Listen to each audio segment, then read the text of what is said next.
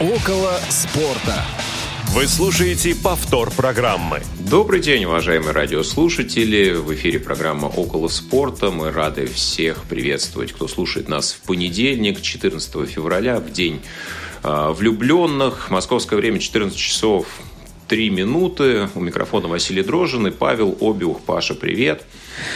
Привет, друзья! Всем э, добрый спортивный зимний день. Мы тоже с Васей влюблены в спорт, я бы так, сказал бы так.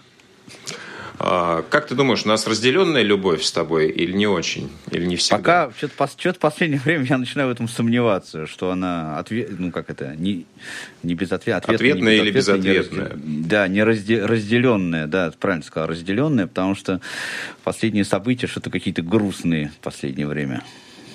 Ну, они разные. Есть, конечно, интересные, есть, может быть, неожиданные попробуем о многих из них попытаться поговорить сегодня, в ближайший час. Ну и, конечно, напомним, что вы, друзья, можете писать нам сообщения в WhatsApp SMS на номер 8903 707 26 71.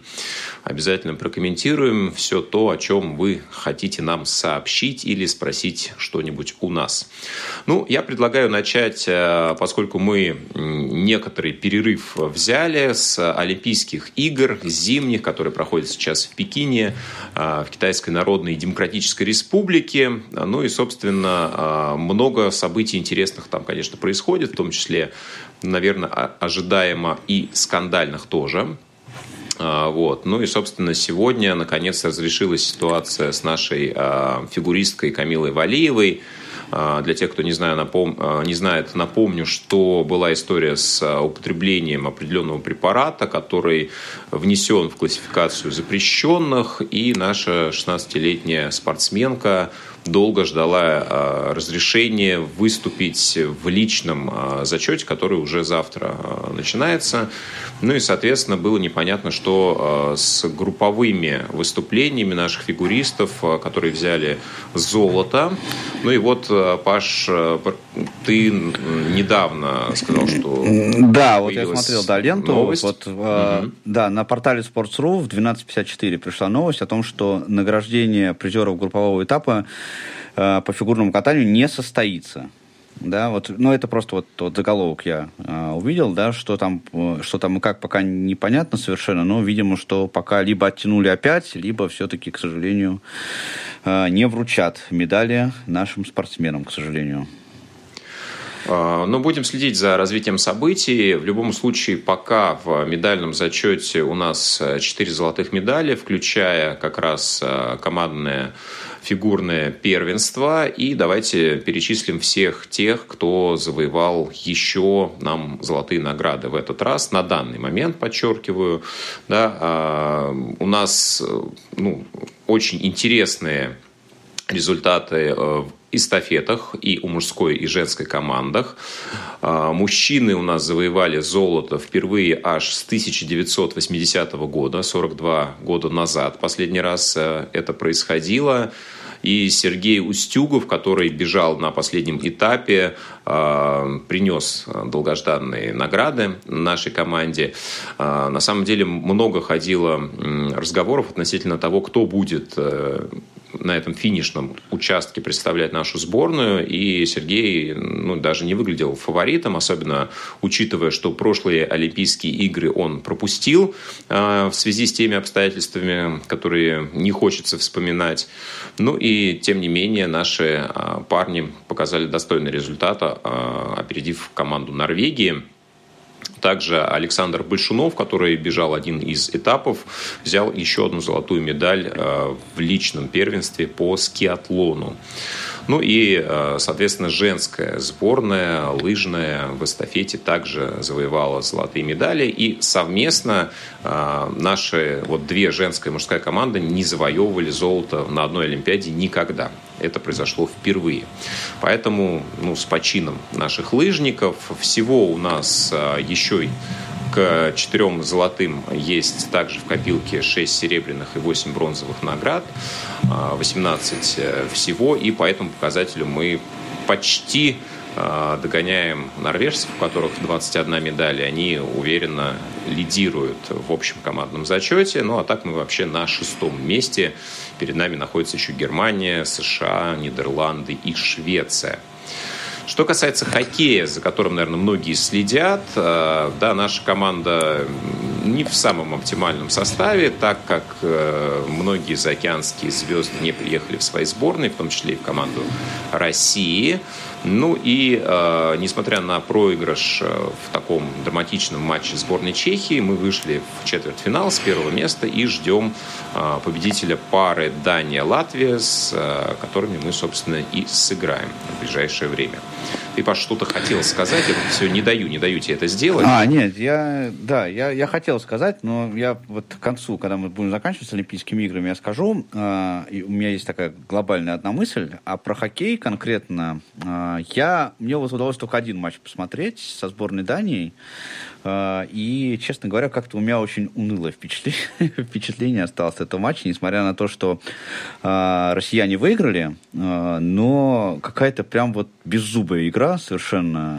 Вот это вот, знаешь, вот мы так в детстве, вот когда играли, да, вот это все по бортам а, по бортам, когда вот эта вся беготня mm-hmm. происходит, да, фактически никакой тактики, и, честно говоря, сборная России очень слабое впечатление лично у меня создает, поэтому я не думаю, что мы будем рассчитывать на медали. Кстати, вот я вчера посмотрел еще матч э, Швеция-Финляндия, э, и вот это был, был прям очень классный матч с точки зрения интриги и с точки, и с точки зрения игры. Я вот думаю, что э, шведы и финны как раз вот они как раз могут претендовать на золото.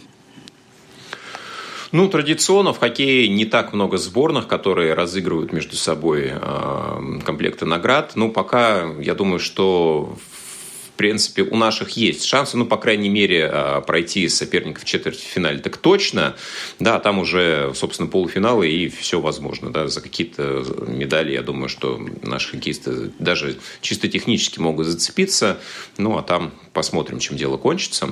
Вообще, Олимпиада э, зимняя достаточно скоротечная, и уже, наверное, в следующем выпуске мы будем подводить итоги, э, собственно, этого события, за которым э, в нашей стране ну, кто-то следит даже более пристально, чем за летними Олимпийскими играми, хотя далеко не все. Вот, э, Паш, ты, я знаю, не очень к зимним видам спорта, Не очень, наверное, да. Я пристально Слушай, я и к летним, я за Олимпиады и, и за летней тоже не очень слежу, если честно. Я не, небольшой любитель. А, я вчера вот э, был в гостях, и мы там включили телевизор, понятно, там с Олимпийскими играми, и показывали там вот эти конькобежные виды спорта. Ну, еще, конечно, вот у нас, эм, если у нас с футболом, да, и то я, у меня есть есть э, вопросы да, к тому, как э, подают у нас футбол э, на федеральных телеканалах. Но, конечно, вот комментировать непопулярные виды спорта, которым, по идее, нужно было бы привлекать внимание, да, у нас вообще не умеют, просто там совершенно какие-то люди сидят.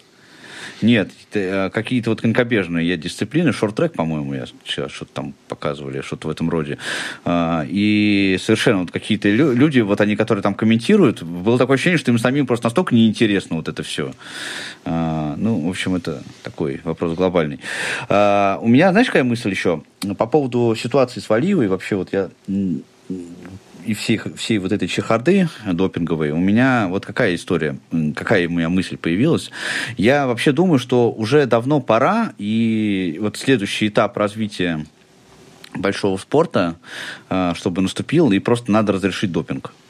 Знаешь почему? Потому что, ну, д- вот два, два довода у меня есть по этому поводу. Ну, во-первых, э, всем уже очевидно, да, что допинг используют все. Вот все, все страны используют допинг. А, тут э, соревнование не, как бы, не столько спортивное, да, а вот э, пока кого не поймают. Потому что понятно, что фармацевты работают не покладая рук, э, разрабатывая различные препараты, которые могут обойти допинг-систему. А допинг-система, соответственно, развивается так, чтобы уловить как можно больше аппаратов. Это первый момент. И второй момент заключается в том, что, ну вот смотрите, сейчас техническая оснащение спортсменов, оно уже достигло такого уровня, что многие технические решения, они просто могут давать преимущество. Да? Вот возьмем те же самые лыжи. Да? Там же есть очень много разных нюансов, э, связанные, там, скажем, там, со смазками лыж, да, вот с подготовкой э, снаряжения. И на определенном этапе вот эти вещи, они часто могут давать, ну там, условно говоря, да, вот кто-то угадал со смазкой, кто-то не угадал. И эти вещи, они просто дают, э, могут, ну, могут дать серьезный серьезное преимущество одним спортсменом над другими. Вот если мы говорим о том, что э, там допинг не используется, да, тогда если развивать вот в этом, в, в этом смысле э, э, спорт, да, то нужно и говорить о том, что, допустим, все спортсмены должны быть в, в одинаковых условиях. То есть они должны вот, пользоваться одинаковыми лыжами, там из одного материала, да, пользоваться одинаковой э, смазкой. То есть вот там принимает какой-нибудь там э, комитет решение. Вот сегодня мы используем вот такую мазь для лыж да, и все ее используют, чтобы ни у кого не было и преимущества.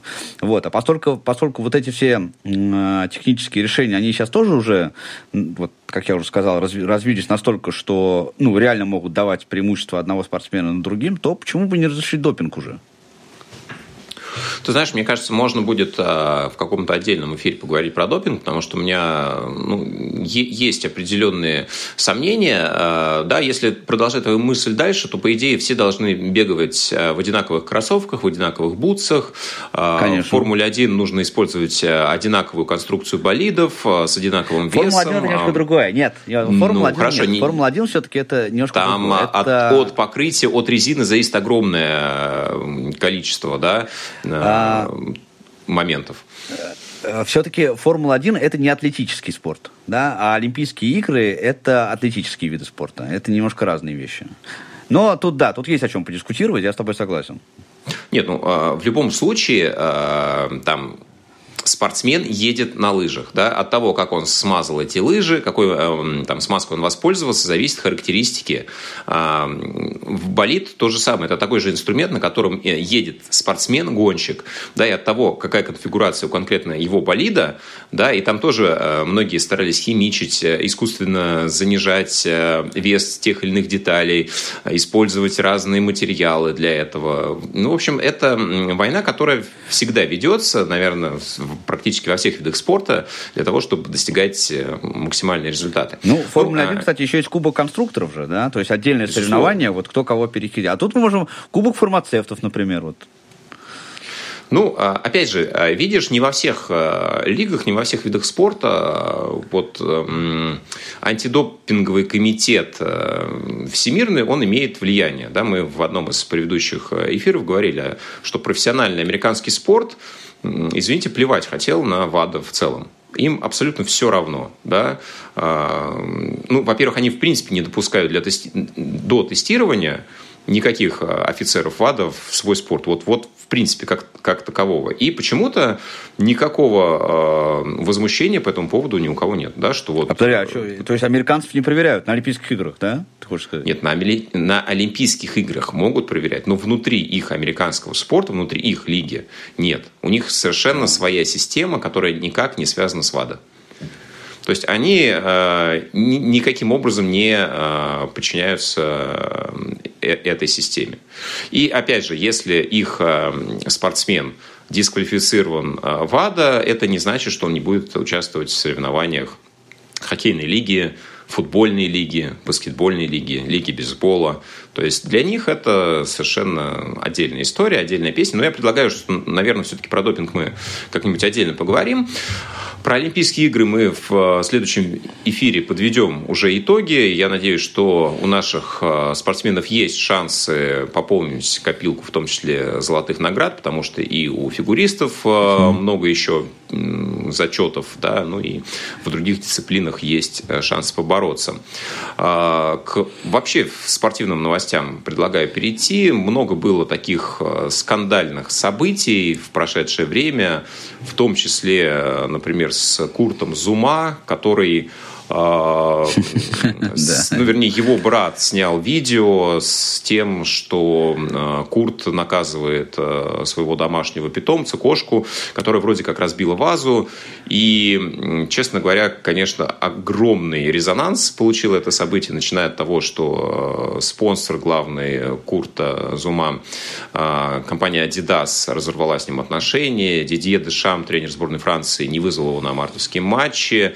И даже он не попал в заявку своего Вестхэма а, в последней игре. Причем за 15 э, минут до начала он еще в ней был. Ну, сослались, что вдруг а, что-то случилось со зрением футболиста, он стал себя плохо чувствовать, э, потерял ориентацию в пространстве, поэтому из заявки его исключили.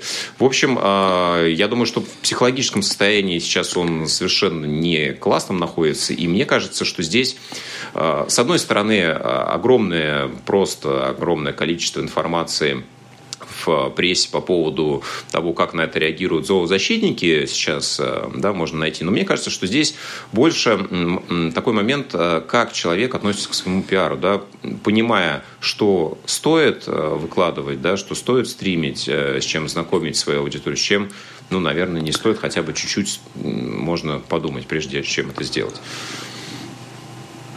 Ну, это такой, знаешь, поступок. Кстати, вот я, я вообще, честно говоря, сильно удивился. Э, именно потому, что вот ты сказал, да, что э, как человек относится к своему пиару, потому что это очень характерно как раз вот для наших спортсменов. Ну, помнишь вот эту все историю, когда там Кокорин с Мамаевым выкладывали после чемпионата Европы видео о том, как они в, в Каннах там с шампанским э, зажигают. Вот.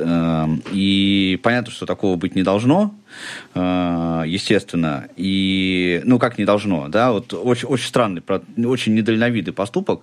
Но, с другой стороны, вот мы живем в эпоху э, вот этой глобальной социализации, да, интернета, э, когда вообще ну, в принципе, надо быть осторожным, да, любому человеку, потому что каждое твое движение, которое ты делаешь в сети, оно может э, так сказать, получить огласку. Вот хорошо это или плохо, это тоже вопрос для, э, для совершенно э, отдельной, э, отдельной дискуссии. Но здесь есть вот какой момент, да, что отношение Курту Зума, так сказать, с его кошкой, мне не очень понятно. То есть понятно, что там спонсоры могут с ним разорвать контракт, а, там болельщики могут его не любить, там вывесить какой-нибудь баннер там против него, это все понятно. Но мне не очень понятно, какое отношение это имеет э, к, собственно, его футбольной, ну, именно его футбольной практике, да, ну, от того, что он нехороший человек, и пока что у нас, к сожалению, еще за э, издевательства над животными еще в тюрьму не сажают, он же может продолжать играть в футбол, да? А, ну, в частности, например, мы помним все эти скандалы с Марадонной, которые, ну, тоже были, а, и там приостанавливали его карьеру, но после этого он все-таки продолжал играть в футбол какое-то какое время. И вот это, мне кажется, вещи, которые просто не нужно объединять. Да? Э, ну вот, э, смешивать, как говорится, теплое, теплое с мягким. А, ты знаешь, я с одной стороны с тобой соглашусь, с другой стороны сейчас настолько неразрывен имидж а, спортсмена с тем, что он делает а, на поле, на площадке, на корте, где бы то ни было. И ну, спортсмен уже перестал быть просто спортсменом, человеком, который играет за свой клуб, там, сам за себя, это вот это, если это действительно известный спортсмен, это целая медиа. Да, и вот именно как по медиаресурсу, по Зума был нанесен основной э, урон. Да, потому что тут видишь, какая штука. Я думаю, что, наверное, и Дидье Дешаму ну, не настолько прям вот захотелось пожалеть эту бедную кошку, а, которую там этот Зума отпинал. Но он понимал, что если он в публичном пространстве это каким-то образом не осудит, это уже негативно скажется на имидже сборной Франции. То же самое э, вот это все пошло по цепочке, да, то же самое с Adidas и так далее. Наверное, может быть, людям, которые принимают решения, это вот, ну, я вот так цинично скажу, может быть, вообще параллельно. Но они борются за собственный имидж, да, и если вот уж сам Зума об этом не подумал, все остальные э, по цепочке, э, и этот карточный домик развалился, подумали очень хорошо. Но я думаю, действительно, это можно отдельно обсудить, э, какие-то курьезные истории еще, в спорте. Да, еще знаешь, какую мысль я тут хотел по этому поводу сказать? Очень много зависит от самого здесь Зума, да, в данном случае. Вот как он себя поведет, что он скажет, и самое главное, как он будет себя проявлять э, на футбольном поле после этого. Поэтому, потому что, вот мне кажется, да, вспоминая, опять же, печальную историю Кокорина, э, ну вот ты сам просто подумай, да, сейчас вот э, очень много ему припоминают и там и тюрьму эту, и его, значит, выходки в, в Инстаграме, и все, все вот эти вещи, но если бы вот после того, как он отсидел, да, допустим, вот представь себе, что он бы забивал бы там по трешечке в каждом матче, например, да, и показывал бы хорошие результаты на футбольном поле. Сейчас бы про эту историю просто все уже забыли уже давным-давно. Но беда Кокорина как раз была в том, что он э, настолько хорошее имеет самомнение, что он не посчитал нужным напрягаться э, в своей основной профессии после того, как с ним случилась вот эта вся, вот эта вся история, и понятно, что заслужил соответствующий имидж. Да? И вот очень много будет зависеть от того, что теперь сам Зума будет делать. Да? Будет ли он вот, призна, признается ли он, извинится ли он, да, когда он попадет на футбольное поле, да, как, что он будет, какие результаты он будет пока. Вот от этого сейчас зависит очень многое, то есть реанимировать вот этот имидж его можно только, ну, условно говоря, практическими действиями.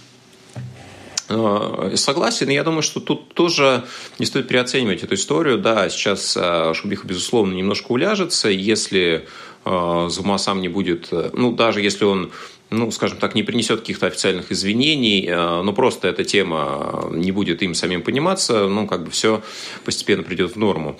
А, еще несколько скандальных эпизодов происходит у нас в Голландии, в одном из самых сильнейших э, клубов за всю историю, в Аяксе, и э, несколько эпизодов, связанных с домогательствами, в том числе со стороны руководства. Замечательный в прошлом футболист Марк Овермарс до недавнего времени спортивный директор, а, технический директор Аякса, благодаря которому вот последние 10 лет, с 2012 года он был на этом посту, а, прошли многие очень-очень серьезные сделки из Аякса в различные гранды европейского футбола. Так вот, Марк был вынужден покинуть свой пост по собственному желанию, поскольку был обвинен в нескольких а, эпизодах домогательства к своим коллегам женского пола, о чем они, в общем-то, сообщили через прессу.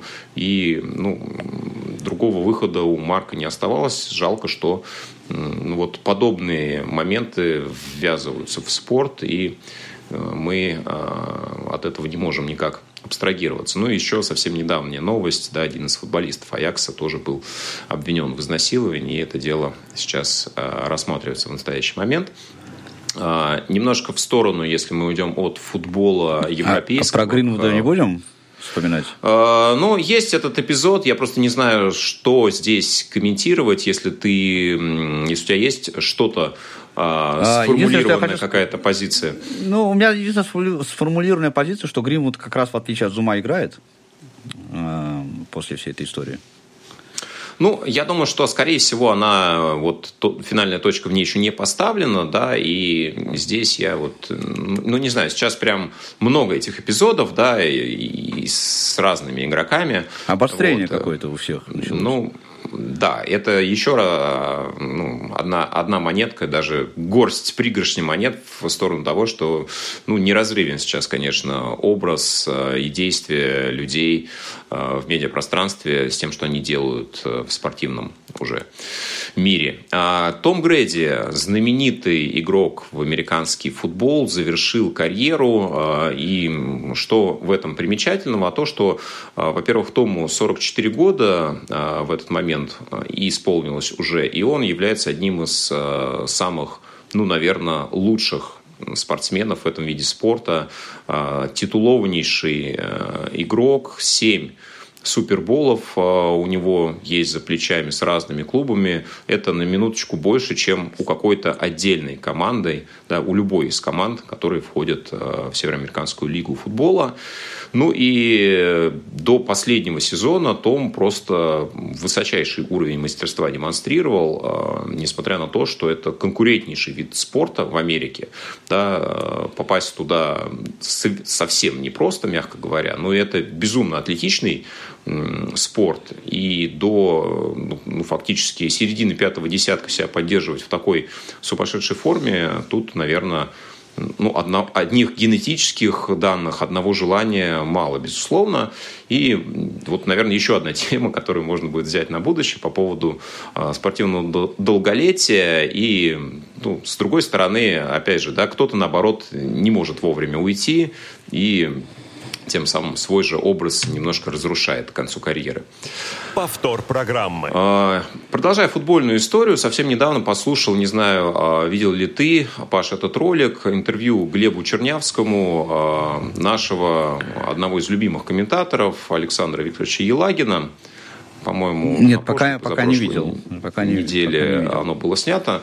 Да, ну, ты знаешь, я не буду сильно спойлерить, если вдруг ты решишь с ним ознакомиться, скажу только вот об одном факте, который меня удивил достаточно сильно, когда Елагин рассказывал о том, когда, э, как, собственно, начиналась история э, с комментарием АПЛ английской премьер-лиги на РЕН-ТВ э, в середине 90-х, то я, например, не знал, что показывали не только матчи вот какого-то текущего тура, но показывали просто игры, которые были у них в наличии. То есть они могли показывать там, позапрошлый сезон, там, три сезона назад. И э, вот э, я, я, для меня это, честно, было открытие, потому что мне казалось, что показывают ну, игры, может быть, если даже ну, не, не вот э, текущего дня, то, по крайней мере, текущего тура. И я всегда с огромнейшим интересом за ними наблюдал. И мне, мне, мне казалось... Узнал, что Дед Мороза нет. А, ну, честно говоря, мне кажется, что, наверное, все-таки вот на рубеже 90-х, 2000-х а, уже эта система работала, ну, плюс-минус синхронно с событиями. Но, может быть, э, на заре проекта, да, видимо, так и было. Поэтому вот любопытно, да, что как бы лепили из того, что было. Поэтому, ну, в целом очень интересное интервью, очень характерное для там, Елагина. И, пользуясь случаем, напомню, что у нас тоже была беседа с Александром Викторовичем.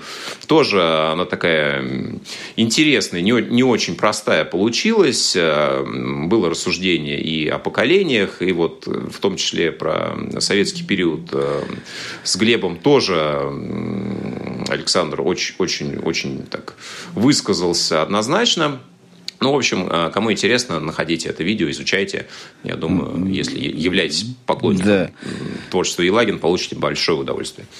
Александр Викторович, конечно, потрясающий человек. Я, мне кажется, конечно, очень... Я смотрю уже много АПЛ, и мне прям тяжело даются, честно говоря, его репортажи, потому что у меня иногда возникает ощущение, что он такой, знаешь, старый добрый дедушка, э, который пришел, значит, рассказать э, сказочку. Вот. И я, конечно, вот, ну, иногда его его комментарии иногда прям тяжеловато слушать. А что касается вот э, лепили из того, что было, вот этой всей истории, э, некоторое время назад я слышал рассказ Василия Уткина, вот он рассказывал о том, что на заре появления НТВ+, и когда там начинались футбольные трансляции, они не могли себе позволить начать ну, транслировали серию А, но не было возможности транслировать АПЛ, и он пробивал, ну, сам Василий, он пробивал, э, значит, руководство э, возможность покупки трансляции прав на чемпионшип. А, потому что это было доступно, но руководство на это не пошло, эм, и вот он по этому поводу так немножко сокрушался, и я с ним как раз соглашусь, мне кажется, что а, как раз вот чемпион, чемпионшип английский, ну, поясню, да, кто не знает, что это, пер, это как, э, это вторая лига английского чемпионата, а, и мне кажется, что она могла бы быть даже и поинтереснее, чем, ну, чем российская премьер-лига в, во многих отношениях. Вот такой интересный проект, который тоже не состоялся, к сожалению. Ну, наверное, она по конкуренции, по уровню мастерства, наверное, очень сильно может поспорить, конечно, а, с нашим футболом. А, что, с одной стороны, грустно, с другой стороны, естественно. А, ты знаешь, вот опять же, это случилось уже 6, получается, февраля, но поскольку мы в этот момент обсуждали наш, э, хотел сказать, столетний э, выпуск, сот, сотый выпуск. Вот. Э, у нас состоялся финал Кубка Африки, да, и здесь в финале сошлись два представителя да. Мане против Салаха. Мане да. против Салаха, да, и все бы ничего, но вот когда Мане пробивал пенальти, Салах пошел к вратарю сборной Египта и как-то на ушко ему нашептал, как обычно, видимо, Садио бьет 11-метровый, и, ну, так или иначе, это помогло, может быть, не это, а, а простое везение отбить удар Мане. И с другой стороны, это не, повез... Э, не помогло команде Египта. Собственно, Сенегал выиграл по-моему, впервые в истории э, Кубок Африки. Но вот какая-то, говорят, кошка черная пробежала после этого между Салахом и Мане. И вот, вернувшись э, в родной клуб, что-то они как-то между собой пока еще общаются немного натянуто. Ну, не знаю, правда это или нет, но вот э, СМИ муссируют, по крайней мере, активно эту информацию. А, ну, и если мы берем какие-то очень крупные турниры, а, правда, ну не знаю, статусность э, клубного чемпионата мира можно брать под сомнение, мне кажется, вполне себе по правильным причинам. Челси взял а, этот турнир впервые в своей истории, обыграв Палмейрос. Ну и теперь э, у Томаса Тухеля три э, трофея за один сезон. Лига чемпионов, э, Суперкубок Европы, ну и клубный чемпионат мира. Такая хорошая коллекция подбирается. Но я думаю, что, конечно, самым главным ну, трофеем... все-таки в прошлом сезоне было. Почему? Ну, э, имеет, имеется в виду год, наверное, вот промежуток, да, там, не знаю, ну, условно, с апреля по апрель, да, вот за последние 12 угу. месяцев календарных. Наверное, это имели в виду журналисты. Э, что касается того турнира, к которому, наверное, Томас сейчас стремится в первую очередь к английской премьер-лиге, тут шансов, конечно, поменьше, потому что Да, там Челси Сити уже настолько оторвался, отстает, что, думаю, да. даже имея матч в запасе. Да и Ливерпуль, честно говоря, тоже отстает порядочно, но у Ливерпуля шансов, конечно, чуть больше. А, ну что, мы э, заявляли тему трансферов, э, переходов в европейских э, наших первенствах, по-моему, уже окошки более прикрыты, чем в российской премьер-лиге, где еще переходы могут состояться. Поэтому обсудим и то, и другое, но будем иметь в виду, что для российской премьер-лиги еще могут быть какие-то изменения. Ну, и если ты не против, я начну с «Локомотива». За ним э, чуть, наверное, более пристально слежу по понятным причинам. Вот. Не перестают меня удивлять э, боссы железнодорожников, менеджмент, э, в общем, те, кто принимает решения селекционные. Вот, значит, кто же пришел в команду? Это защитник донецкого шахтера с украинским паспортом Марк Мапаси. Это чешский форвард Ян Кухта и Вильсон Изидор, а, которого многие а, помнят по созвучному игроку, а, выступавшему когда-то за московское «Динамо», Лаки Изибор был такой у нас.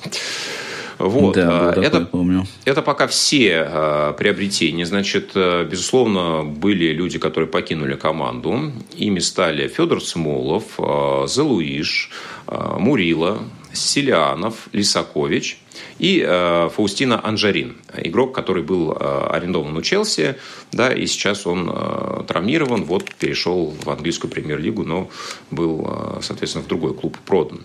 Вот эти все игроки покинули команду, и э, мне пока сложно комментировать, э, что это все в итоге даст.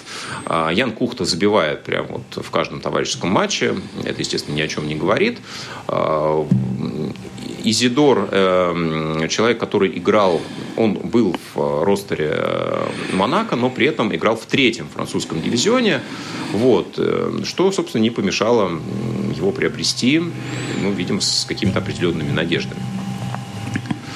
А, ну и по остальным командам пробежимся, наверное, по самым а, Про локомотив, моментам. извини, пару, пару, Давай. Просто, извини, просто пару слов. Я про локомотив, у меня такая тоже глобальная мысль, потому что сейчас, ну, мы знаем, что менеджмент немецкий у локомотива. И вообще, конечно, мне это очень сильно напоминает вот историю, когда я работал в компании, а, которую руководили тоже немецкие экспаты.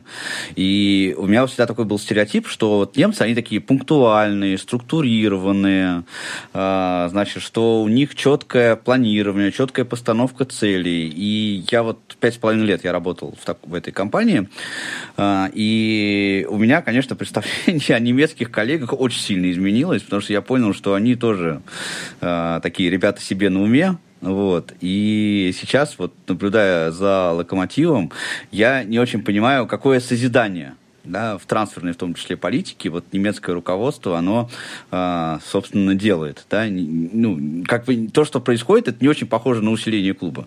При всем моем уважении.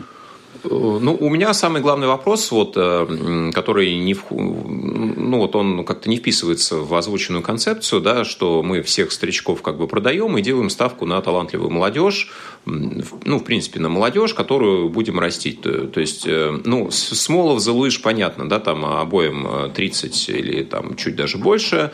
Мурила, вот тут не очень понятно, он все-таки там 20 плюс, ну, как бы покупался на перспективу, но, видимо, там тренер плюс менеджер не видят в нем потенциала, возможно. А, да, а, ну вот Анжарин, опять же, да, получил травму, ну, может быть, с этим связан а, его отъезд. А вот что касается Сильянова и Лисаковича, которые имеют русские паспорта, не являются легионерами, и, собственно, на их позиции не сказать, что прям огромная конкуренция, я вот, для меня это огромнейший вопрос. А, учитывая, что ну, в защите на флангах не так много есть вариантов, и в нападении, собственно, тоже ну, вариативность бы не помешала. Вот для меня это прям самая главная загадка, зачем продавать, причем в свою же лигу, да, ну пусть не прямым конкурентам, но командам, которые также идут в середине турнирной таблицы, э, Рубин и Ростов, соответственно, ну вот э, как-то не, не понимаю я вот э, этой логики. Ну да бог с ним, да, посмотрим, а, как это все будет э, смотреться на практике, да, и время, как э, принято расставить все по своим местам.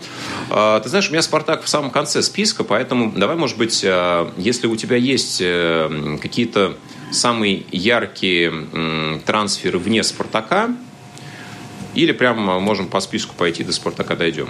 Да, давай, давай по списку просто пойдем, да. Давай пойдем по списку. Ну, вот «Зенит» у нас, да, есть тоже такой клуб в России, играющий в футбол. А, в частности, он приобрел Ивана Сергеева из «Крыльев Советов», нашего молодого, подающего надежды форварда. А, так, также Адамов, защитник из Урала, пополнил ряды «Зенита». А, ну и, собственно, Юрий Алберта из интернационаля бразильского, который был куплен э, на смену ушедшему Азмуну. Э, Азмуна собирались продать в конце сезона в Байер, но э, как-то так не очень понятная история получилась. Видимо, то, то ли решили э, боссы, что мотивации у Азмуна не будет э, доигрывать этот сезон, он будет себя беречь, и, наверное, стоит уже э, с ним попрощаться сейчас. Ну, вот какой-то смазанный, если честно, получился момент расставания э, с иранским форвардом, и э, единственный э, фактор плюс, что замена была найдена а, ну, очень быстро и, судя по всему, такая достаточно ощутимая. И десант э, бразильский, южноамериканский э, теперь в «Зените» ну, просто, просто превалирует. Да? Фактически все легионеры – это Южная Америка плюс Ракитский э, наш украинский собрат. Все. Вот. Ну, опять же, ничего не могу про него сказать. За бразильским чемпионатом слежу не очень пристально, мягко говоря. Так что каких комментариев у меня здесь нет. А, что касается Краснодара, да, а, команда, за которой тоже сейчас будут следить, с новым тренером а, Велена и Спаич ушли игроки, ну, в общем-то, основы, и пришли, ну, вот, наверное, малоизвестный норвежец Эрик Ботхейм, нападающий, и Хуниор Алонсо, защитник, ну вот, о котором хорошие отзывы есть из Парагвая. Ну, опять же, посмотрим, как они вольются в новый коллектив. А, не все спокойно в Рубине. Слуцкого он как-то разругался с э, Жоржи Деспотовичем, Деспотовичем. По-всякому склоняют этого а, балканского игрока. Как бы то ни было, в отместку Жоржа э, дал интервью, раскритиковал и тренера, и город, и все на свете. Вот. И, и в принципе, как-то о России не очень лестно отзывался, но при этом перешел в, Туль, в Тульский арсенал. А, поэтому как бы ему это боком в ближайшее время не вышло. Также Рубин пополнился э, Александром Ломовицким, который, по-моему, перешел из «Спартака». Я вот, Паш, не помню, играл ли Ломовицкий в последних матчах. А, он играл очень редко, прям, ну, практически вообще не играл а, на, на краю обороны. Ну, в общем, нельзя сказать, что это прям а, большая потеря. Хотя вот один мой приятель из фанатской среды, он хорошо знаком с Сломовицким, ну, так вот они прям дружат. Вот. И такая инсайдерская информация, он ну, рассказал мне, что Александр очень хотел остаться в «Спартаке». Ну, то есть он прям такой, э, ну, по словам вот моего приятеля, что Александр очень такой проспартаковский э, человек, патриот «Спартака», и очень недоволен остался он этим вот этой историей, что его э, отправили в другой клуб. Ну, про «Спартак» сейчас э, чуть позже еще скажем. Несколько слов. Соответственно, Лисакович э, был приобретен и Константин Кучаев, э, да, игрок, который вот буквально наверное, в прошлом, позапрошлом сезоне очень хорошо смотрелся в составе ЦСКА, в сборную вызывался, но сейчас место в составе потерял, несколько сник. Вот. Ну и, соответственно, Иван Игнатьев, э, у которого тоже определенный кон- конфликт с тренером был, перешел в крылья. Ну, на замену Ивану Сергееву, соответственно. А, Химки удивили всех. Ну, во-первых, э, Павел Мамаев э, перешел в подмосковный клуб. И э, из отпуска, из Калининграда также туда отправился Юрий Жирков, который находился без команды какое-то время.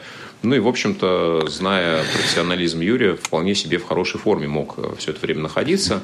Как ну, кстати, вот деле... когда, если будем говорить про, долгосрок, про долголетие да, в спорте, вот, тоже про Жиркова можно поговорить. Ну, Жирков, да, Жирков очень хорошо смотрится. Сколько ему, 39 ему уже, по-моему? Ну, мне кажется, поменьше, но, но, но далеко за 35, да, вот где, где-то так. А, потому что вот так вроде помнится еще, да, 2000, какой у нас, пятый год, да, когда Юрий а, ну, молодой пятый, да. в, со, в составе ЦСКА брал э, Кубок УЕФА. Да, когда у нас... Э, хотя Вагнер Лав тоже еще играет, да, тоже играл за эту команду. Много э, долгожителей в спорте, о них мы обязательно еще поговорим. ЦСКА как раз, ну вот, продали они, соответственно, Кучаева, также Кристиана Бистровича, а вот игроки, которые пришли, Э, Хесус Медина и Юсуф Языджи, э, вот, с которым была связана эта история э, в социальных сетях про Наташ, мне они, честно говоря, ничего не говорят, поэтому комментировать не возьмусь. Ну и, собственно, наверное, главное трансферное событие, связанное с армейским клубом, недавнее, это переход в Базель Федора Чалова. По всем параметрам такое событие долгожданное, даже уже пережданное, можно сказать, потому что надеялись, что Федор уедет в тот момент, когда он еще находится в хорошей форме, когда он забивает, когда он становился лучшим бомбардиром чемпионата России, а не когда он практически перестал попадать в состав армейской команды. Но, тем не менее, пожелаем а, Федору удачи. Он уже принял участие в первом матче своей команды, по-моему, никакими особенно результативными действиями отметиться не успел. Ну и «Спартак». Паша, что же там в «Спартаке» происходит? Ходит. Кто такие э, Николсон, э, Мартинс, ну, э, Хлусевич и Труцев еще мы, в принципе, о них слышали хотя бы. Ну, тут вопрос сложный. Понимаешь, я посмотрел несколько товарищеских, так называемых вот этих вот э, контрольных матчей. И э, мне очень сложно составить какое-то какое впечатление, да, э, на фоне, наверное, вот общей канвы, потому что пока что э, не очень понятно, какую э, игровую концепцию, собственно, Пауло Ваноли пытается, пытается построить. Да? И оба, ну, оба я имею вот этих вот э, иностранных именно футболистов, да, они э, уже выходили на поле, и они уже играли, но что это будет, я пока не очень понимаю. И здесь со мной солидарны многие э, спартаковские э, осветители, так сказать, да, там блогеры, потому что пока этого, собственно, э, не понимает никто. Вот. Так что никакого мнения по этому поводу у меня сейчас, честно говоря, нет. Ну вот Понс, это как ты думаешь, это как ощутимая потеря, вообще потеря? Нет, нет, нет, нет. Не, я не думаю, что Понс это прям ощутимая потеря, потому что Понс это очень узко э, такой направленный футболист, да, и он забивал, конечно, да, но его э,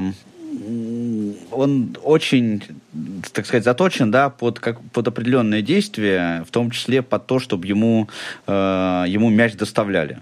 Вот. У нас э, есть такой же Соболев, например, да, высокий нападающий, который тоже может играть э, так, чтобы ему мяч доставляли.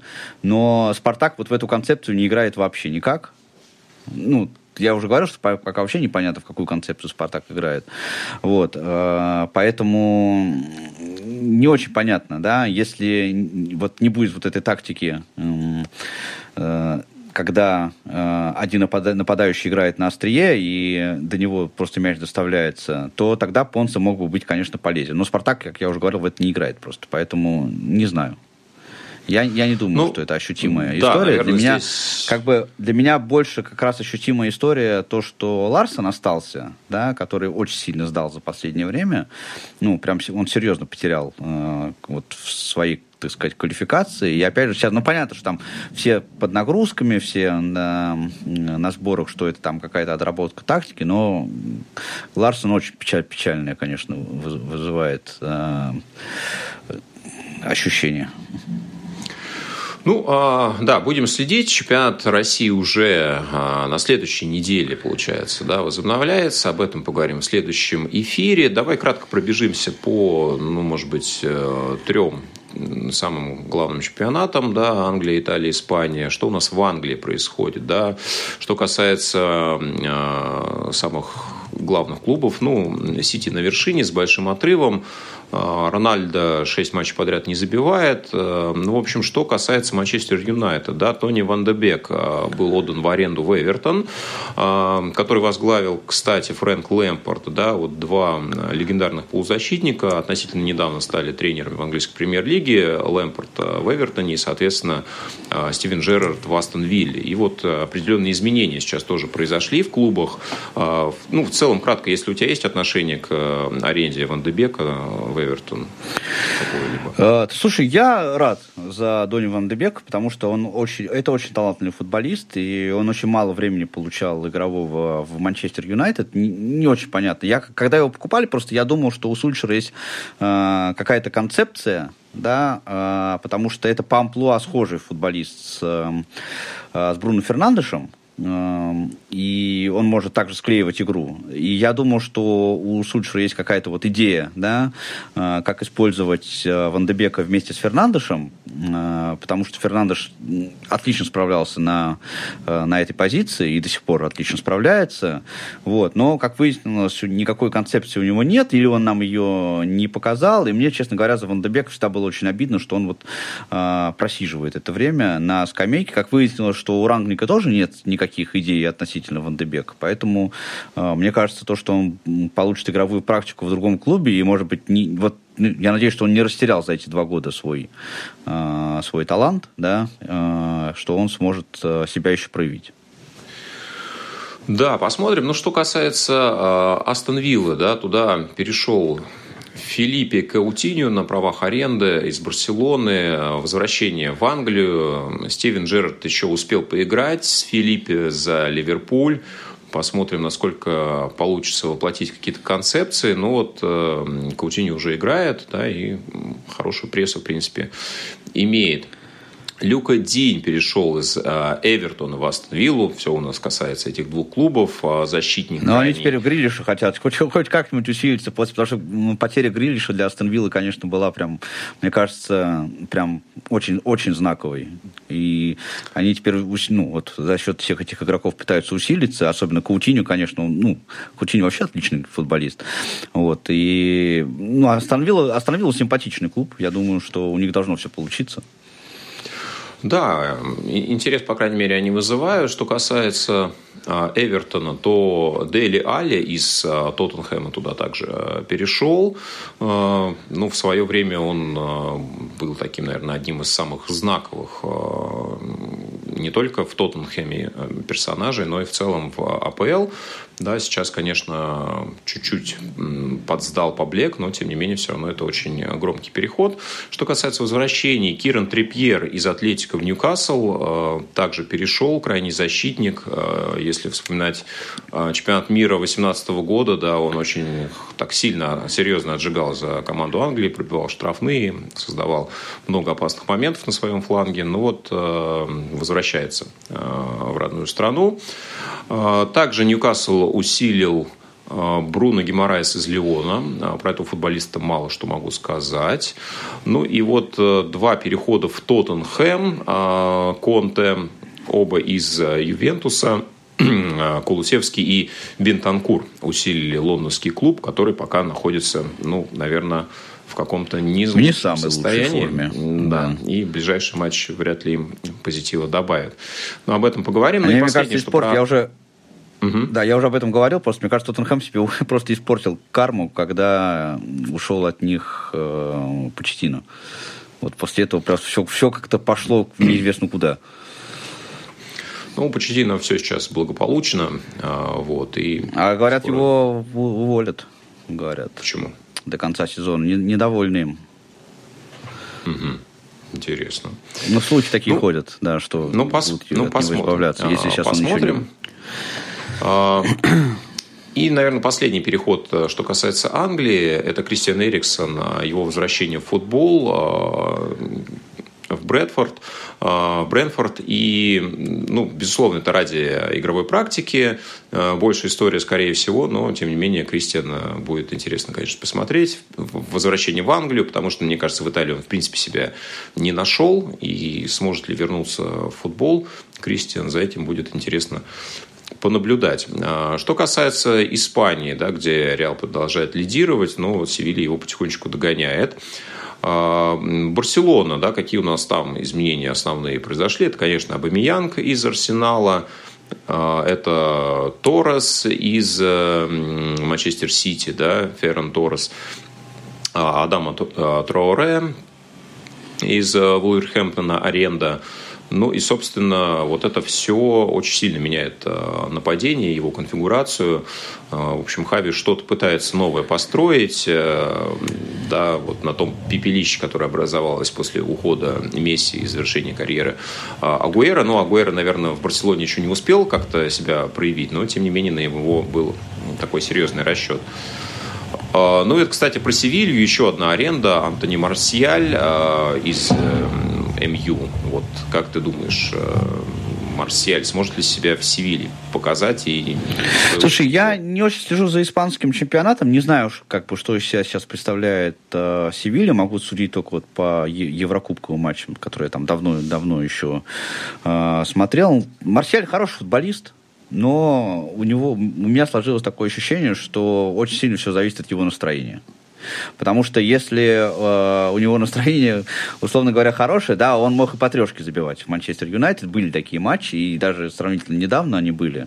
Да, а были эпизоды, когда он выходил и просто вообще ничего совершенно не показывал абсолютно. Поэтому, ну, э, это скорее, я, к этому можно относиться, наверное, как к, ре, к реанимированию, э, к реанимированию карьеры, да, потому что все-таки его опыт, несмотря на, на те гигантские деньги, которые за него заплатили вот в 2017 году в Манчестер Юнайтед, он, конечно, ну, не, не показал того, что, на, на, что, э, на что они рассчитывали. Может быть, конечно, он это э, покажет в Севилье, а другой вопрос, что вот он оказался не нужен, не нужен Рангнику, да, но а, политика Рангника мне вообще кажется немножко странной по поводу а, а, тех футболистов, которые, а, которых, которых он использует.